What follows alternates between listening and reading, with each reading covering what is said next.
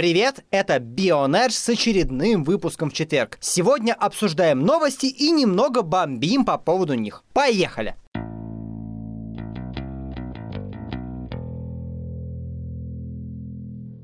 Господа, прошлый выпуск мы назвали с вами «Необычный четверг». А это какой четверг? Самый обычный четверг, абсолютно ничего странного. В общем, теперь это будет рутинный четверг. Так вот, Абсолютно. предлагаю сегодня обсудить новости. Неожиданно. Ведь мы занимались прошлый четверг не этим, а чем-то другим. Ну хорошо. И начнем мы с замечательной новости, которая облетела прям всех. Фернандо Алонсо отказали в Редбуле, потому что Honda наложила вето на просьбы Алонсо взять его в Red Bull. А Макларен подтвердил контракты своих пилотов на следующий год. И, соответственно, в Макларене ему тоже уже не рада. В общем, Алонсо никому не нужен. Почему так сложилось? Как вообще так произошло, что бывший чемпион Формулы-1, в общем-то... Двукратный, к слову. доста- Двукратный чемпион Формулы-1. В общем-то, достаточно талантливый Это гонщик. хорошо все мои претензии по поводу Вильнева сейчас отбил. В общем-то, талантливый гонщик оказался никому не нужен в Формуле-1. У меня есть такое, такое подозрение, совершенно ни- никого не агитирую, но мне кажется, что если в течение трех лет крошить батон на производителя, называть их GP2 Engine, называть их No Power, называть их умственно отсталыми э, узкоглазыми уродами, то совершенно случайно Ну, я потом уже автопроизводитель, который э, GP2 Engine, и Но который это ты про Хонду отстал- конкретно. Ну, она же Ну и отказала про Алонсо. Макларен тоже. Но я думаю, Да. что вообще он никому не нужен. Его, Кстати, а почему ты меня не возьмут. представил? Потому что тебя Никто и пока так не все представлял знают. никого. Все знают, кто такой Радж. Вот он, пожалуйста. да, здра- здравствуйте, уважаемые слушатели, вы два урода. Ладно, здравствуйте, уважаемые слушатели. Представимся сейчас. С нами сегодня я, Вадим Химик, Я Дима Искрич, и вот эта странная штука. которого зовут Радж. Э, Мнение которого нам прям очень-очень интересно. Так вот, Димон, о чем я хотел с тобой поговорить? А со мной что, уже не хочешь разговаривать? Тварь! На тему Алонса. Он же делал, мне так кажется, что делал не только в его высказываниях в сторону Хонды и высказываниях в сторону Макларена, хотя в сторону Макларена он высказывался, естественно, в меньшей степени и все шишки перекладывал на Хонду. Я думаю, дело в том, что Алонсо очень тяжелый по характеру и по общению человек. Вообще надо очень сильно рискнуть, чтобы взять его в команду. Потому что дело не в том, что этот человек высказывает то, что думает. Дело просто в том, что вот он, он токсичный. Он прям донельзя toxic. Я последнее время разлюбил слово «токсичный», но тем не менее Алонсо это действительно тяжелый персонаж, которого брать за просто так, наверное, не стоит, потому что даже в чемпионате мира по гонкам на выносливость он умудрился немножечко медийно насрать в душу Тойоте, потому что он сказал, что я не хочу выигрывать Лиман, мне это не нужно, мне главное взять титул. Ну, слушай, я не думаю, что это насрать в душу Тойоте, потому что он, в общем-то, высказал то, что необходимо было самой Тойоте. Я не думаю в этом случае, что дело было в самой Тойоте. Я не думаю, что это его высказывание было санкционировано. Делай со мной что хочешь. Здесь нет проверки ни с той, ни с другой стороны. Ты думаешь я к так, тому, я что думаю он иначе. насрал не в душу Тойоте, а в первую очередь он насрал в душу всем болельщикам, когда, по сути, отказался от борьбы за победу Хороший аргумент. заранее. Хороший аргумент. Несмотря на то, чем закончилась эта гонка. А вот я хочу все-таки заметить то, что Фернандо по-своему уникальный персонаж, потому что среди чемпионов мира очень много таких не совсем приятных персонажей, да? То есть, ну, людей со своеобразным характером. Можно вспомнить Грэма Хилла, можно вспомнить Джона Сёртиса. Можно одну ремарку, Ага. прежде чем ты продолжишь? Мы когда-то очень давно, еще до того, как начали записывать подкаст, обсуждали как-то с Димоном, а мы вообще всю нашу жизнь всегда, когда собирались, там, не знаю, пьянствовали или еще что-то, обсуждали Формулу-1. Из этого и родилась идея сначала Видеоблога видеоблога, пионерс. потом подкаста. Так вот, мы когда-то пришли к тому мнению, что не бывает э, чемпиона Формулы-1 с красивой историей. То есть не может вот очень хороший, очень замечательный, такой весь позитивный целиком человек Быть весь в белом. Он либо до того зашкварился, либо после этого сделал что-то И такое, даже что если нереально. сам он достаточно хороший, то команда там что-нибудь делала, пыталась найти какие-нибудь лазейки. То есть некрасивая история есть всегда у Нет, чемпиона. нет, ну, э, ну понятно, ну просто одно дело, когда человек косячный для внешнего мира, да, а другое дело, когда косячный внутри коллектива. Так вот, были такие люди там неприятные, да, там Сёртис, например, да, Лауда в, в какие-то моменты своей карьеры не очень хорошо, например, поступал с Феррари. Ты знаешь, у меня сейчас в голове крутится, в общем-то, мне кажется, что каждый чемпион, даже у себя внутри в команде, иногда ведет себя как говно. Мне хотелось бы сейчас вспомнить Льюиса Хэмилтона, но здесь не связано с цветом э, говна и его кожи. Ни в коем Нет, случае. ну, опять же, тот, тот же э, Феттель, например, тот же Хакинин, они же были, не были такими. Э, тот же Михаэль, он Да не был как таким сказать? мудаком. Профет или И, как кстати, сказать? ты- Сколько лет он э, доминировал и унижал своего напарника Уэбера? Я не говорю про напарника, я имею в виду о том, что человек э, внутри команды. Напарник это не внутри Дима команды. очень просит слова. Ты А хотел сказать про Хэмилтона, но Хэмилтон именно своей командой, находясь внутри них, никогда не поливал дерьмом. Никогда. Ну, если речь только про поливание команды, то да, тогда я с вами согласен. А если речь про, в принципе, моральные качества человека, то мне кажется, что вот этот вот пресловутый синдром убийцы, который нужен чемпиону, он автоматически делает тебя не самым Нет, замечательным я, человеком. я именно про поливание своей, своей команды какашками, да. Нет, с этим я согласен, Шумахер никогда не поливал Феррари говном. А зря, кстати. Э, Вот. То есть некоторые чемпионы были тоже в этом, как и Фернандо, уличены. Но, в отличие от Фернанда, они все были востребованы. Так что Фернандо Алонсо в этом плане уникум. То есть, будучи двукратным чемпионом, он единственный из всех чемпионов, который не востребован исключительно из-за своего длинного языка. Нет, давай так вот, когда ты сказал единственный чемпион невостребованный, нет, Жак Вильнев во многом А, в своей жи- жизни точно. погорел из-за того, что не очень длинный язык. Хорошо. Второй после Жака Вильно- Вильнева. То есть, это, это еще ужас, это быть вторым после канадца. Я думаю, что были еще и другие, просто Нет, ну у меня смотри, возраст не позволяет Смотри, здесь э, в чем история. Во-первых, возможно, я не помню. Возможно, вы меня сейчас поправите. Если сами не, впом- не вспомните, то обязательно в комментаторах, э, в комментариях найдутся комментаторы, которые обязательно меня поправят. Но Алонсо не то чтобы поливал говном Феррари в те годы чемпионства. Алонсо это тот человек, когда все хорошо идет, все на мази, он беленький и пушистенький. А если чуть что идет не так, потому что, ну, откровенно, мы сейчас рассказываем про историю и разговариваем про историю, когда он Макларен поливал просто из всех ведер. А мы у него забываем есть. обратную сторону вопроса. Можно не поливать говном, можно получать другую обратную связь. И, например, ребята, вы все помните, и никто никогда в другом месте такого не услышит, как с ним разговаривал Андреа Стелла в момент гонки в Абу-Даби в 2010 году. Про то, насколько огромен талант Алонса и как он должен его использовать. Ребята, ЧСВ такого размера в Формуле 1 бывает, но довольно редко. Да, да. Ну, то есть, вот мы же с чего и оно начали? немного мешает, да, немного мы с чего мешает. начали разговор? Почему Алонсо оказался никому не нужен? Из-за ЧСВ сильно завышенного? Да. Безусловно, да. Мы говорим Самомнение, именно плюс, об этом. самомнение плюс длинный язык. Ну, то есть, вы То есть, считаете... да, извини, пожалуйста, Хим, я перебью и зафиксирую мысль с Вильневым и Алонсо и сравнением. У одного, э, то есть у Жака Вильнева, было, безусловно, что-то вроде э, длинного языка. Ну, сейчас-то вообще все равно, как он говорит, но тогда это было проблемой. А у Алонсо не только длинный язык, но еще и чувство собственной важности. Вильнев никогда себя безумно, по-моему, на мой взгляд, не пытался выпячивать. Длинный язык, да, он говорит, ну, то есть, что ты думает. говоришь о Но том... он не ставит себя на другую доску. А То Алонсо есть, ты ставит. говоришь, что Алонсо себя ставит всегда выше, чем команда. Да, он ставит себя всегда на другую доску. Он находится в своей голове Ну, или то есть, в по своих сути, высказываниях. есть я, Фернандо Алонсо, а вся команда это всего лишь обслуживающий персонал моего великого таланта. Да, да. Тогда, в принципе, логика, почему он оказывается никому не нужен, достаточно понятна, потому что даже не самые приятные общественности, ну, например, сейчас много хейта последние годы льется на Льюиса Хэмилтона. но Я Льюис его не Хэмилтон- поддерживаю. Неважно, поддерживаем мы этот хейт или нет, каждый останется при своем мнении. В комментариях можете написать ваше мнение и так далее, но я хочу сказать именно о том, что Льюис Хэмилтон не ставит себя на выше, чем команда. Наоборот, после По каждой крайней мере, в победы он всегда внутри. говорит о, о победе команды. Да, он не подписан ни на кого из других гонщиков в Инстаграме. Но вот, не, ребят, Он не, по- Я- не подписан ни на кого. я вижу ваши лица, я вижу ваши реакции, что... Светлые лица. Прекрасно. Я вижу ваши Они лица. как у Льюиса Хэмилтона. Но они не говорят о отношении внутри коллектива. Хэмилтон не обязан и не должен, и в этом нет для него смысла. Не нужно ему подписываться на других гонщиков. Но к своей команде он явно относится хорошо, и они к нему тоже. Нет, ты понимаешь, ты сейчас привел как аргумент, который мне прям хочется немножечко его оспорить. Не, я хотел по поводу, закончить просто. под- по поводу подписки на других гонщиков. Я не знаю, как мы так легко перешли на Хэмилтона, ну потому что кого еще вообще обсуждать в современной Не Формуле 1? Фернандо жаловался. Марту Гарсию в Да. скором времени. Кто это? надеюсь. Потом расскажем. Ладно. Так вот, по поводу Хэмилтона, э, он не подписан ни на кого из гонщиков. И здесь есть, на мой взгляд, очень простая логика, которую он может следовать. Он не может подписаться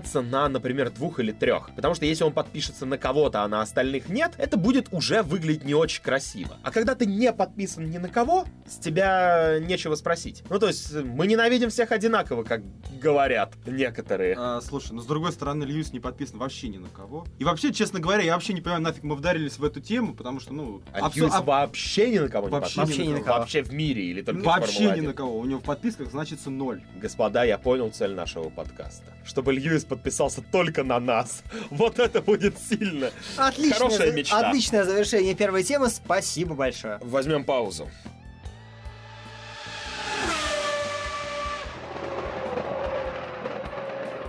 Ну что, коллеги, от одного человека, который все протерял и ничего не понял, к другим, которые все протеряли и ничего не поняли. Давайте поговорим про взаимоотношения замечательной команды Хаас и прекраснейшего изготовителя энергетических напитков, которые никто никогда не попробует, Rich Energy. Во-первых, я хочу здесь сделать ссылку на статью Стива прекрасную о аналогии между нынешней ситуацией в Хаасе и старой ситуацией в Arrows, которая была много лет назад. А я хочу включить режим старого пердуна и сказать, что лучше бы он нашел ссылку, где купить этот самый энергетик. Я тебе уже вчера рассказывал, есть проблемы. Это по большому счету зонтичный бренд, как бывает у производителей алкоголя, которые хотят прорекламироваться там, где алкоголь рекламировать нельзя. Дело не в этом. Во-первых, статья все равно хорошая, и, пожалуйста, оставьте на нее ссылку. Но, во-вторых, как бы, при чем тут энергетик вообще? Эти люди пытались всех обмануть, э, рекламируя непонятно что. Нет, понятно, но я же сейчас хочу поговорить не конкретно про судьбу Rich Energy, которая никому не понятна, и главное, где пробовать этот напиток тоже никому не понятно, и что они производят никому не понятно. Если ты проводишь аналогию с алкогольными фирмами, которые там издавали газету или рекламировали еще что-то,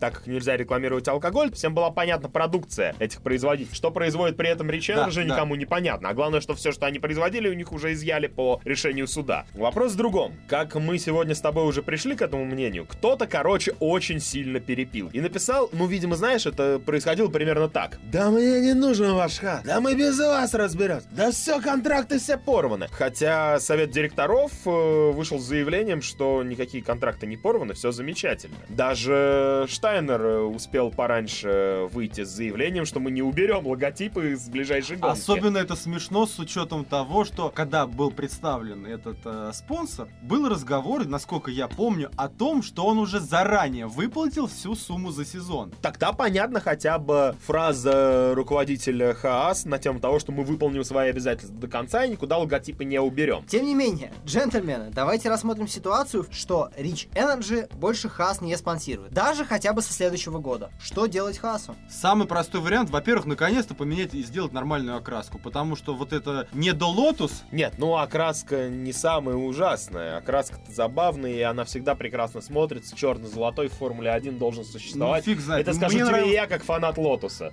Не знаю, мне нравилось предыдущее вот это серо-красно-белое. Мужик, я люблю серый цвет, но окраска была именно компоновкой хороша. Ну, я не думаю, что это выход из положения, просто сменить расцветку. Вот, ну, Расцветку они сменят а, в ну, любом слушай, случае, в если спонсора В потеряют. любом случае, если уже переведены деньги, то спрашивается, в чем проблема? Так вопрос, Нет, что я им делать в следующем сезоне? В следующем сезоне ну, то же, что и всегда, искать нового спонсора. Что мы будем делать в следующем сезоне? Все как всегда. Пытаться, Пытаться захватить, да, да. пытаться захватить мир. Спонсора. Мы сегодня пришли к такой идеи, что, видимо, Хаасу надо к чертям выгонять весь свой состав, сажать двух парней из программы подготовки Феррари и за счет этого продолжать у Феррари покупать. Потому что если сейчас Хаас останется без вот этого вот руководства Феррари, да, без патронажа Феррари, то они останутся ни с чем. Потому что кто им будет э, делать машину? Они, покупая все детали, я не думаю, что там за это время нашлись специалисты, которые готовы сделать сами. Ну, насколько я знаю, конечно, у ХАС э, хорошая техническая база, ну, с учетом того, что их команда также участвует в Индюхе и в Наскаре. Команда, которая участвует в Индюхе и в Наскаре, это не та команда, Это которая да, это- участвует в Формуле Да, 1. да, согласен. Формула-1 класс поменьше. Но все еще им стоит топить ту сторону, что они американцы в Формуле 1. И искать под это хоть что-нибудь. Они вообще это нахрен забыли. По Ну, в смысле, искать неведом- американского спонсора? Да, по какой-то неведомой мне причине. Они забыли про идентичность, которую на входе они пытались. Нет, искать американского спонсора это, конечно, удобно и классно, классно, но, видимо, они его не найдут, потому что, насколько я понимаю, несмотря на то, что ходят слухи, что в Америке появится второе гран-при, и у нас будет две гонки в Америке, у меня складывается ощущение, что американцам не очень нужна Формула-1. У меня и это тоже. логично, потому что у Америки есть кучу своих гонок. Зачем им Формула-1? Да, мировой чемпионат, но Но все-таки. они могут попытаться поработать в эту сторону, а они даже не пытаются. Да. Ну, во-первых, мы сейчас точно не знаем, э, чем занимается э, Штайнер. Может быть, он сейчас сидит на телефоне и разговаривает со всеми крупными компаниями Америки. Да, Важный тем, тем бо- тем более, тем более, у них уже был производитель, я не знаю, был или есть, производитель газировки, да? А можно вот американскую газировку найти. Кока-кола, Пепси, пожалуйста. Господи, как же ты очень старчески произносишь Кока-Колу и. Пепси. Я это сделал специально. И Хорошо, потому что иначе у меня начало немножечко подгорать. Пепси. Пепси. Ну, на самом деле, Повторяй за мной. Пепси. На самом деле история эта достаточно забавная со всех сторон. И больше всего мне в этой истории вот Rich Energy совершенно не жалко, потому что, видимо, это действительно оказались мошенники, по сути, своей. Да, потому привет что принцу Малику. они использовали, ну, начнем с того, что, в принципе, они, когда придумывали свой логотип, они вообще не это. Не подумали. Нет, я думаю, что буквально они его сперли. Вот их случай доводит меня до А, того, что они, скорее всего, его сперли. Я вообще что хочу сказать по поводу всей этой ситуации с э, Rich Energy. Меня бы уже насторoni- насторожило то, что их директор похож на участника группы ZZ Top. А, как вы знаете, группа ZZ Top известна тем, что в свое время взяла бешеное количество бабла на запись нового альбома, который был просран по, по всем э, срокам, и, соответственно, в итоге вышел э, лютой хренью. Дорогой Радж, сравнением с группой ZZ Top негативным ты оскорбляешь целиком наш подкаст. Почему? Потому что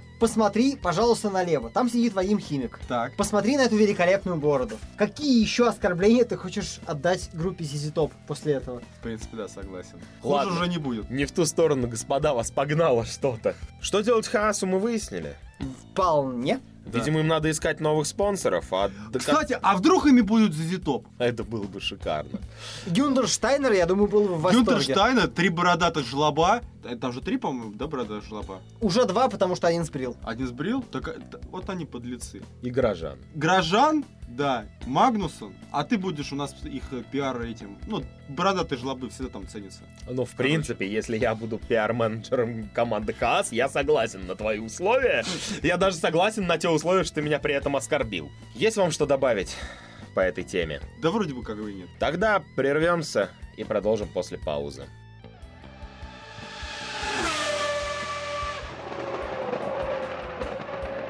Следующим блоком, господа, я предлагаю вам обсудить, в принципе, ваши мысли, то, что вас зацепило в преддверии Гран-при Великобритании. Во-первых, у нас появилась новая, новая старая гравийная зона, в которую теперь можно очень весело вылететь и остаться в ней. Невозможно больше в Уткоте вылетать так, чтобы остаться на трассе. Если вы нарушаете границы трассы, вам хана.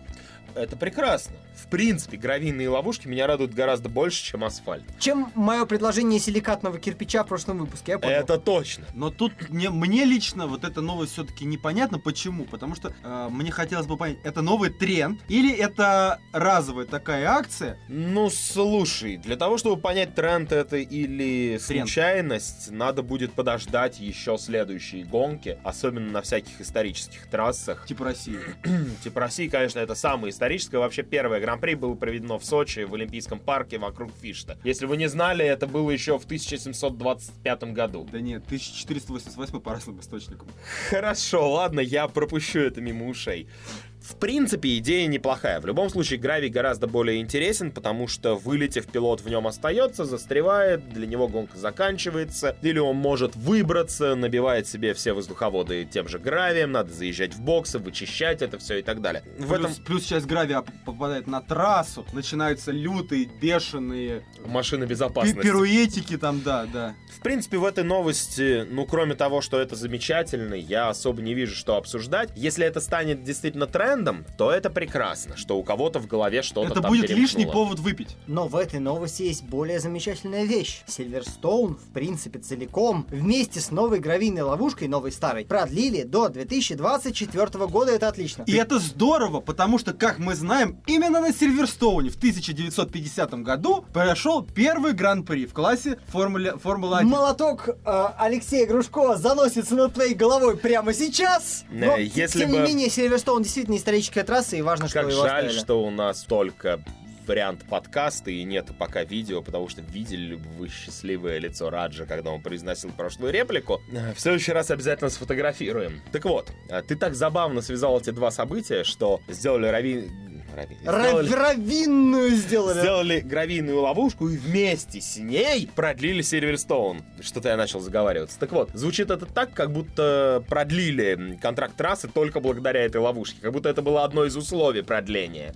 Нет, конечно, но, с другой стороны, сейчас можно здорово и подробно обсуждать, где должен проходить Гран-при Великобритании. Но мне кажется, что Донингтон сейчас не готов, Брэнс Хэтч уже не годится по многим причинам и так далее, и так далее, и у нас нет вариантов. Либо у нас есть Сильвер, либо у нас нет английского Гран-при. Или автодром в Мячково. А не быть английского гран-при у нас просто не может по определению, потому что без гонки в Англии это будет, ну это будет стыдно. И мне очень понравилось, как во всей этой истории повел себя Льюис Хэмилтон. Несмотря на то, что, опять же, мы прошлом, в позапрошлом блоке говорили про огромное количество претензий к нему, в принципе, сейчас вокруг, большое количество хейта в его сторону. Я же правильно понял, что он был готов занести денег из личного кармана Серьезно? в продление Я пропустил. Сильверстоуна. Ничего Если- Я тоже этого не видел, но если так, то здорово. Возможно, это не так, но давайте обсудим эту мысль в теории, и если это так, ну это же прекрасно.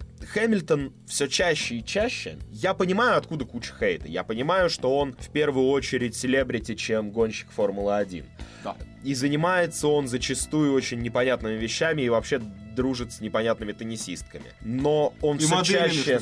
Он все чаще и чаще начинает совершать очень близкие мне человеческие поступки или говорить э, мудрые вещи. А кто из вас стареет, ты или Хэмилтон? Я думаю, что на самом деле стареет Хэмилтон. Ты понимаешь, вот его реакция на то, что происходило с э, инцидентом в Канаде, тоже показала очень многое. Он Пон- по- понятно, что он тщеславный, понятно, что он хочет побед, и любая победа для него это Слушай, счастье, ну, но э, он уже не хочет побед любой ценой. Реакция на инцидент в Канаде была у всех, по-моему, одинаковая, за исключением э, одной э, немецкой, немецко-монахско-шведской принцессы.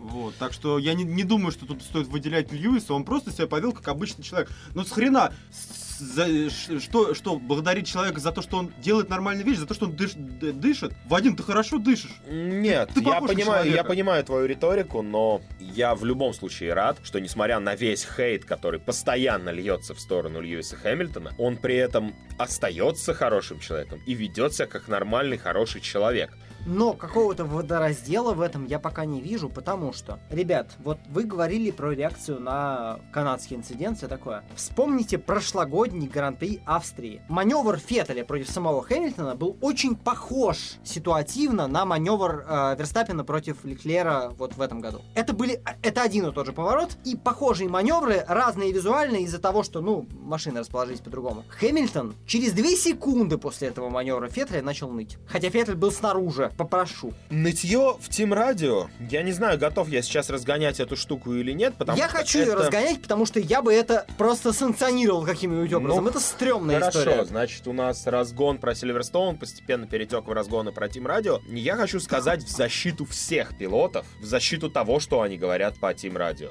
Э, Когда ты находишься на треке, когда тебе надо контролировать то, что происходит, и когда ты находишься в болиде и действительно не видишь со стороны, как это было и как это выглядело, потому что в свои маленькие зеркальца и сколько у тебя торчит голова там над, э, над капотом, носом, неважно, над кокпитом, ты не особо видишь на самом деле, что происходит. Что-то делаешь, как-то ведешь себя на трассе, и ты свое поведение в пылу борьбы воспринимаешь в любом случае правильно. Ты знаешь, это вспоминается, ну все же дрались в детстве.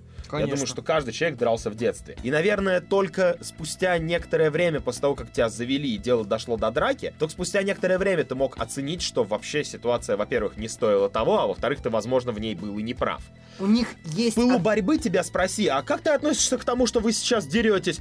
Да я прав, да вот он меня обидел. Слушай, ну это то же самое, что происходит ровно на дорогах, да, то есть э, люди, которые даже со всех сторон не правы, ну просто вот, ну вот нравится просто так срывать эмоции. А еще у гонщиков Формулы-1 есть одна опция. Кнопку, мать вашу, не нажимайте. Их никто не услышит, если они сами этого не захотят. Нет, а они хотят. Почему? Потому что они знают, что за каждым их маневром следят 17 тысяч судей. Во-первых, судьи, во-вторых, есть твои механики, которые тебе либо объяснят, что, чувак, ты действительно сейчас не очень корректно себя ведешь, либо будут на твоей стороне, и ты хочешь получить поддержки какой-то В конце своему действию. концов, в конце концов, задача гонщика в том числе подать команде сигнал, что необходимо сходить в судейскую, коль судьи занимают такое важное место в нынешних автогонках, прости господи, чтобы они написали апелляцию, жалобу, чтобы просто рассмотрели этот маневр. Да. Из-за этого у меня новое предложение. Вот на такие вещи, как апелляции к своим инженерам, чтобы они пошли к судьям и что-то рассмотрели, нужно правило челленджей, как в теннисе. Если вы соизволили зафиксировать инцидент как нужный для рассмотрения судьями, вы это можете сделать x раз за сезон, допустим 5.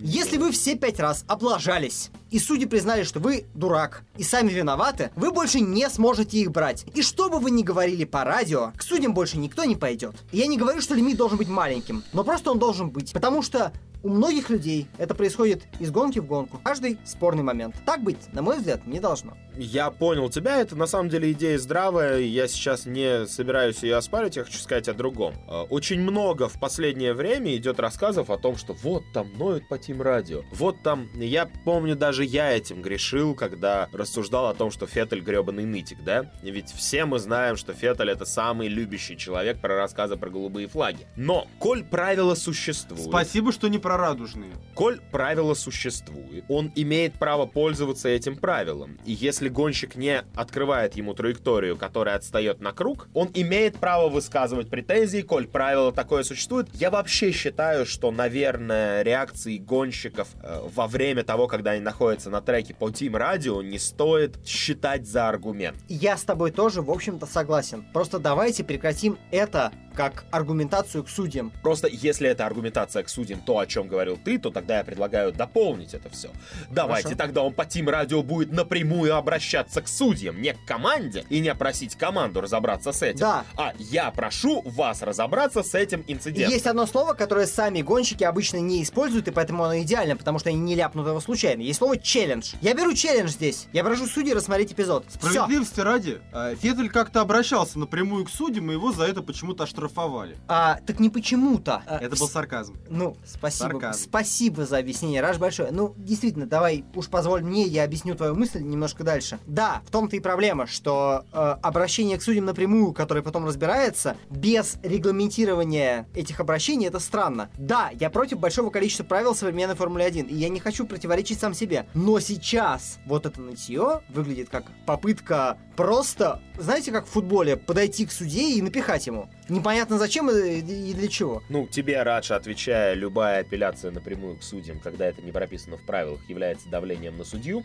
Э, Ты хоть раз присутствовал при судебном разбирательстве? Так вот, при судебном разбирательстве ты имеешь право говорить только тогда, когда тебе дают слово. Во всех ипостасях причем. Ну, кроме судьи. Вот. Соответственно, апелляция к суде просто потому, что тебе сейчас это захотелось, это давление на судью, давление на решение, и это вполне себе прописано во всех цивилизованных законах. В данном случае это тоже так работает, соответственно, надо как-то это регламентировать, но это мы сейчас опять, э, господа, убегаем с вами. Я понимаю, что у нас сегодня выпуск заранее назывался Трэш Толк, но мы сейчас опять убегаем с вами о том, как сделать Формулу-1 лучше. Вы же помните, что мы начали просто с Сильверстоуна, и, и уже сделали, как вы хотели, лучше. Гравийную ловушку вам добавили. Да, все Может быть, хватит страдать? Нет, нет, мы же теперь ждем такое на исторических трассах вроде Гран-при России. Да, конечно. Я предлагаю снести всю эту естественную трибуну. А там же как раз ступеньки. Я предлагаю там все снести, включая это крыльцо, снести и сделать там кучу гравия. В принципе, как делают в России, это даже не обязательно должна быть ровно гравийная ловушка. Там просто можно насыпать кучу гравия. И на этой прекрасной мысли мы возьмем паузу и потом перейдем к следующему блоку. Главное, чтобы меня в этот момент не били.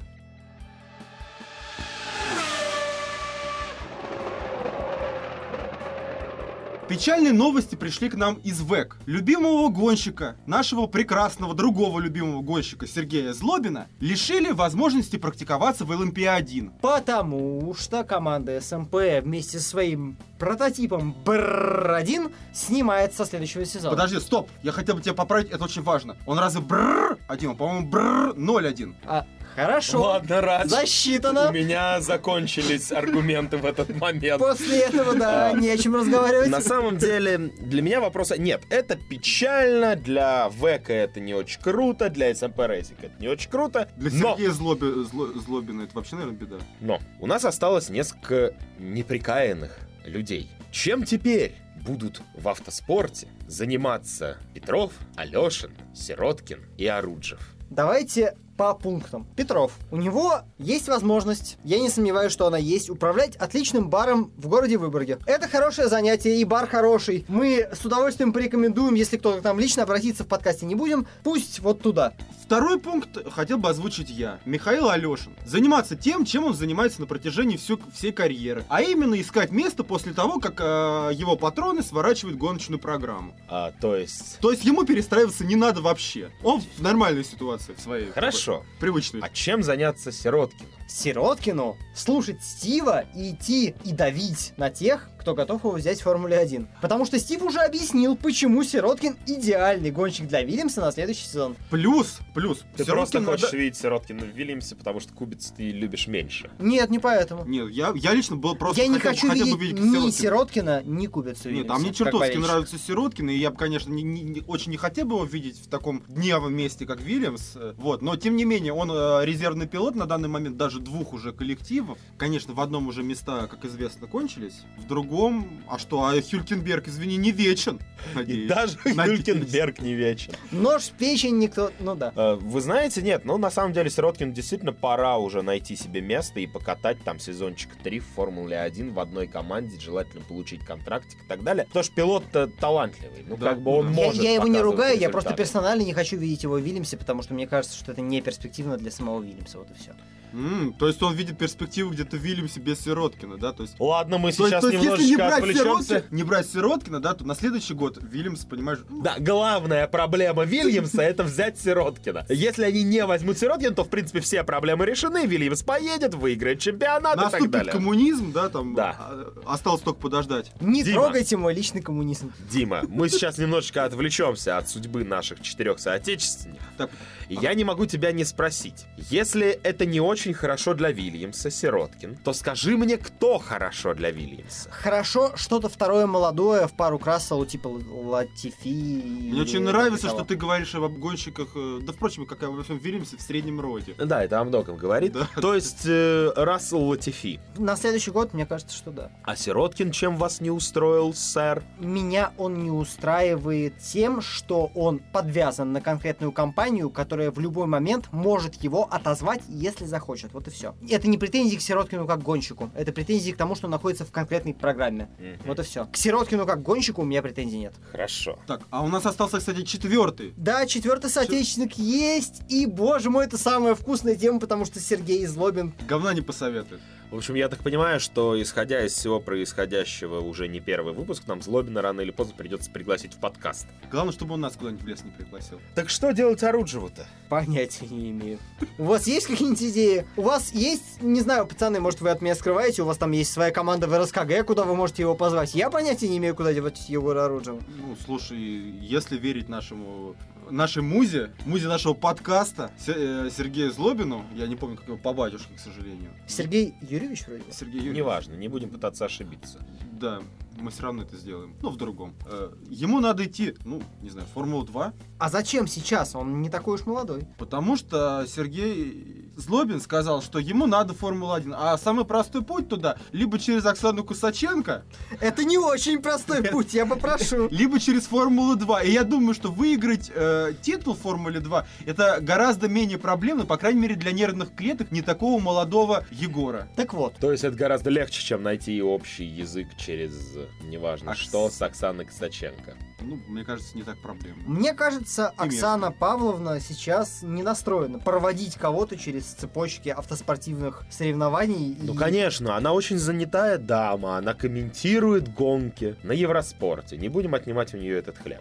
Я, кстати, не знаю, что вам не, не нравится, ну, исходя из того, что я слышал, там 30 секунд целых, ну, 30 секунд были неплохие. Она молчала. Нет, она говорила, но это было неплохо. Ладно, мы вроде всех обсудили. Есть у вас А, какие-нибудь... подожди, а другие ребята с этого, понимаешь, мы же, мы же люди мира. В данном случае только ура Что там будет с. Вандорном и Саразаном, нам Не, вообще подожди, плевать. не, подожди. Касательно Вандорна, так как мы самые толерантные, права геев нас также интересуют. Почему А- ущемляют Вандорна? Куда идти? Жаль, у меня нет таблички «Рад, что ты ходишь по очень тонкому льду». Потому что я не знаю, чем тебя так зацепил Ван Дорн, что ты решил его Нет, а, унизить. нет, а просто, нет, просто несколько лет назад была шутка популярна на тему того, что он, а, как бы так сказать, нетрадиционной ориентации. Соответственно, проблемы у Вандорна с трудоустройством, они являются ли это продолжением Понимаешь? самой цеп- цепочки. Радж, прими современную позицию. Неважно, куда Вандорн ориентирован в постели, важно, куда он ориентирован в гонках. Вот и все. Да и вообще в Вот. современном мире правильная ориентация в постели могла бы тебе помочь нормально сориентироваться в гонках. Но я думаю, что Ван Дорн настолько... Ку- куда ориентироваться-то Вандорну-то? Я тебе скажу. Куда? Вместе с Оруджевым. Так, Я думаю, хватит. Каждый додумает эту фразу до конца сам. хорошо, а вот Саразан, вот Саразан. Он же, насколько я помню, вообще заслуженный человек, в том числе... Очень заслуженный. Целый один гран-при Формулы 1. Это редкое Нет, достижение. Нет, я имел в виду про Века, он же, насколько я помню, заслуженный Да, чувак. он довольно давно катается. Куда, куда идти это прекрасному человеку? Я думаю, что в его случае скорее постепенно на пенсию. Можно найти другую команду на пару лет, но ну сколько? Ну, Товарищ почему, Оруджев. Почему не в Тойоту? Товарищ Оруджев. Потому что Я думаю, он знает, как Как грустными, тема- тема депрессивными вечерами соображать на троих. Вандорна мы ему уже отдали, вот и Саразана пусть тоже забирают себе. Неплохо, да. Меня в этом диалоге интересовала только судьба наших от кровушки русских гонщиков. Вы мне русачков, русачков давайте! Господи, ты читал по Не, на самом деле-?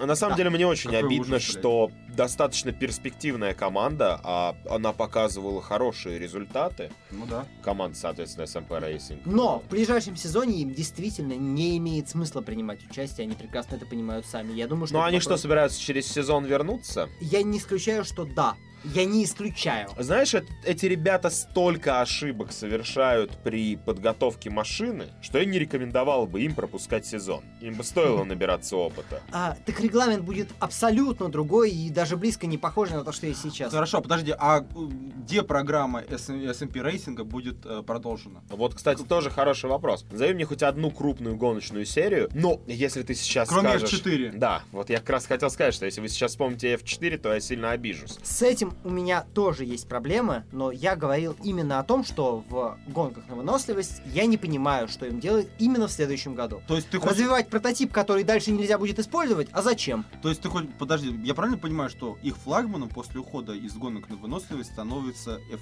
F4 местечковая? На год, видимо, да. Я надеюсь, что дальше будет что-то другое. Но я тут хочу заметить то, что недавно пришел анонс о том, что SMP Racing запускает свою, свой чемпионат по сим-рейсингу. Означает ли это то, что наши...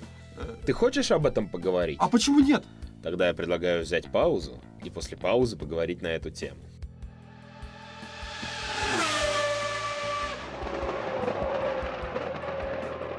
Так вот, Раш, что там SMP Racing-то замутили? Они замутили какой-то, значит, некий турнир с какими-то, значит, призами, денежными, хочу заметить. Во всяких, значит, гонках на выносливость, но на компухтере. Ну там, по-моему, все-таки не на выносливость, а просто симрейсинг.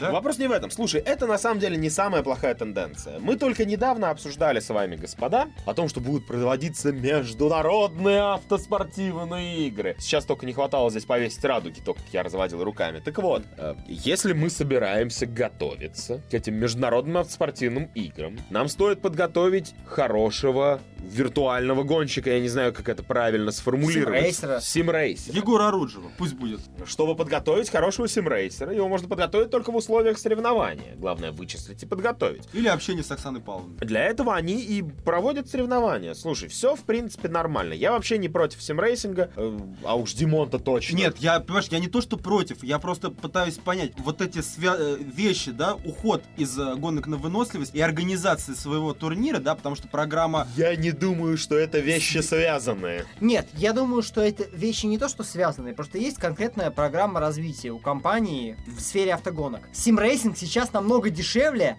и в перспективе, наверное, прибыльнее. Вот и все. Насколько он дешевле, я даже думаю, не нужно объяснять, потому что для того, чтобы подготовить хоть 20 гонщиков, которые будут гоняться на симуляторах, не Ну, нужно ребят, столько Надо я- зайти просто в школу, в 9 А и в 9 Б, и в принципе все, все В общем, а, грубовато, но в общем-то да. Ну, Ребят, да. я, вы сейчас начинаете загонять, вот раз что ты сказал, что это вообще связанные истории. Ты попробовал связать Нет, эти я, я истории. не и я- знаю, я потому и спрашиваю. Я думаю, что это совершенно разные люди занимаются той и этой историей. И это не зависящие друг от друга обстоятельства, потому что и у одной, и у другой есть объективные причины. Это не значит, что, э, типа, мы уходим из ВЭК, потому что нам тут делать нечего, но людей надо чем-то занять, поэтому мы организуем виртуальный чемпионат. Да нет, конечно. Я просто к тому, что сейчас в WEC вкладываться неразумно, инвесторы решают, что вкладываться в это не нужно, а в симрейсинг, пожалуйста, бухайте туда бабки, потому что они могут отбиться. Все. Это просто истории внутри одной компании. Они связаны только тем, что они там находятся. Все. Ладно, я думаю, хорош на сегодня, господа. Вполне.